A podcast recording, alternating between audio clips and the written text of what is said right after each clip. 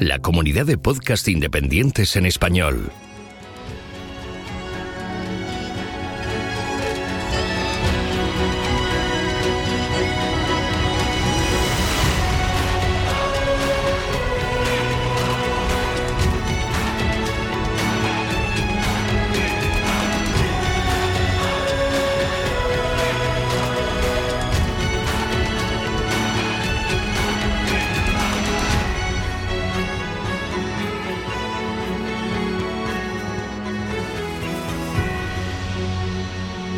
Bienvenido a GeoCastaway.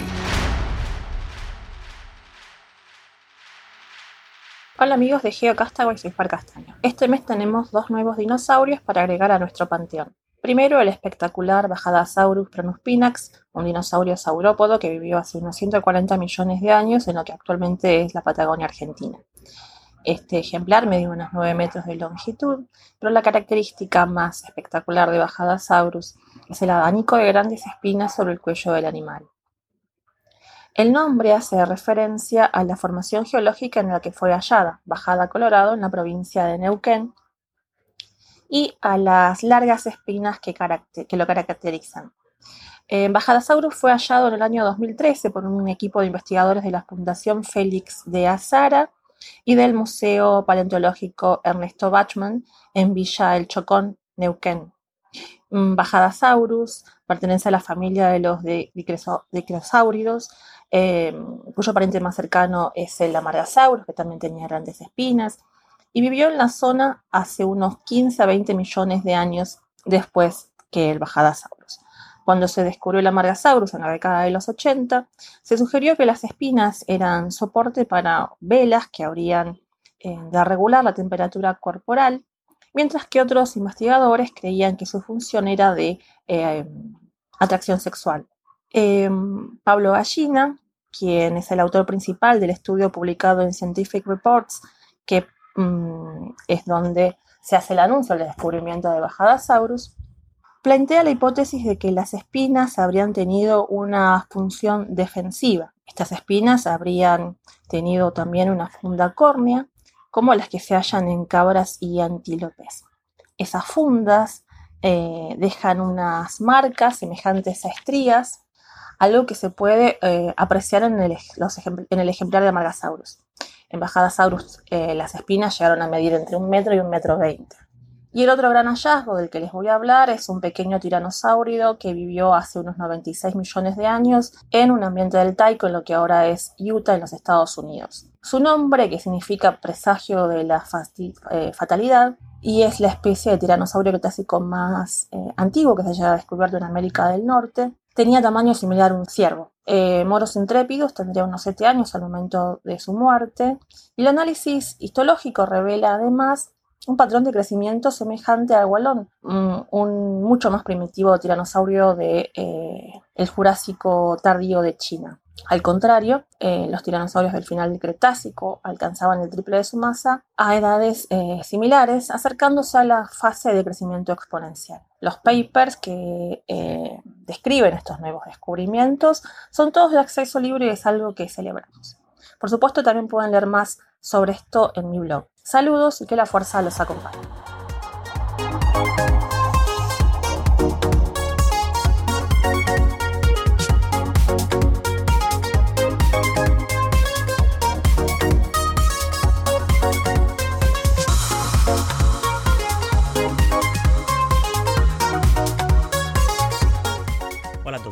Este último mes ha tenido un sabor agridulce en cuanto a la exploración del espacio, especialmente si nos referimos al planeta Marte. Por un lado, la NASA ha dado ya por finalizada la misión del rover Opportunity. Desde que comenzó la tormenta global de polvo el pasado mes de junio, el Opportunity no se había comunicado con la Tierra, probablemente por no poder cargar sus baterías correctamente debido al polvo que hacía opaca la atmósfera y que después se fue depositando sobre sus paneles solares. La NASA tenía la esperanza que el viento o algún torbellino limpiase el polvo de sus paneles y volviese a cargar sus baterías, pero los intentos de contacto con el rover, que se han prolongado desde entonces, no han sido capaces de detectar ninguna señal proveniente de este.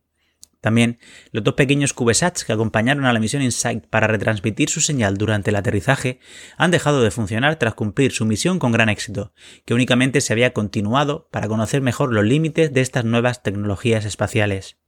Mientras, el Curiosity se ha movido unos 150 metros sobre el planeta rojo y la INSAC continúa imparable con su despliegue. Tras cubrir y proteger su sismómetro contra el viento y los cambios de temperatura con la cúpula WTS, se puso manos a la obra para desplegar su sonda de temperatura HP3, con la que va a medir el calor que fluye desde el interior de Marte, clavándose a una profundidad de hasta 5 metros para que le afecte lo menos posible los cambios de temperatura exterior. En estos momentos, este instrumento se encuentra ya desplegado en la superficie a la espera de que comience la etapa de perforar el suelo para encontrar su posición final. También está funcionando a pleno rendimiento su estación meteorológica, construida por el Centro de Astrobiología de España y cuyos datos pueden consultarse ya en la página del Insight, especialmente si queréis saber si tenéis que poneros una Rebeca antes de viajar al planeta rojo.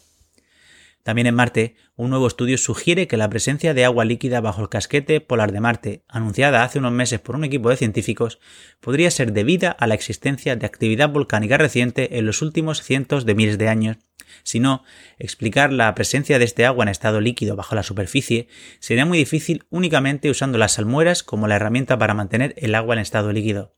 Aún así, incluso el descubrimiento de estas masas de agua bajo el hielo marciano sigue siendo un asunto muy discutido en la comunidad científica. Mientras, la sonda japonesa Hayabusa 2 ha conseguido colocar su mecanismo de toma de muestras sobre el asteroide Ryugu, lanzando un proyectil a 5 metros por segundo sobre la superficie para que las partículas expulsadas por el impacto de este proyectil pudiesen ser recogidas por este mecanismo. El objeto de estas muestras será su retorno a la Tierra en el año 2020, donde podremos investigarlas con un mayor grado de detalle gracias a la instrumentación con la que contamos en nuestro planeta. Esto es todo. Un saludo.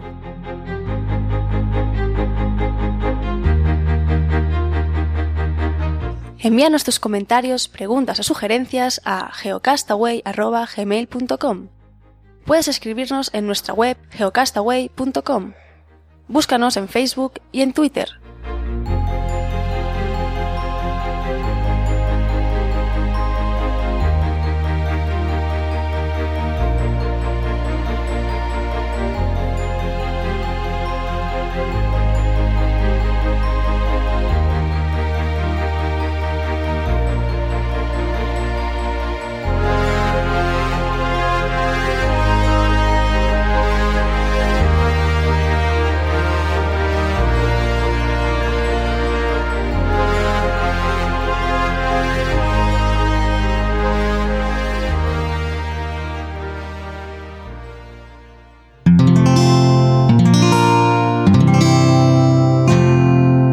escuchar más capítulos de este podcast y de todos los que pertenecen a la comunidad Cuonda en cuonda.com.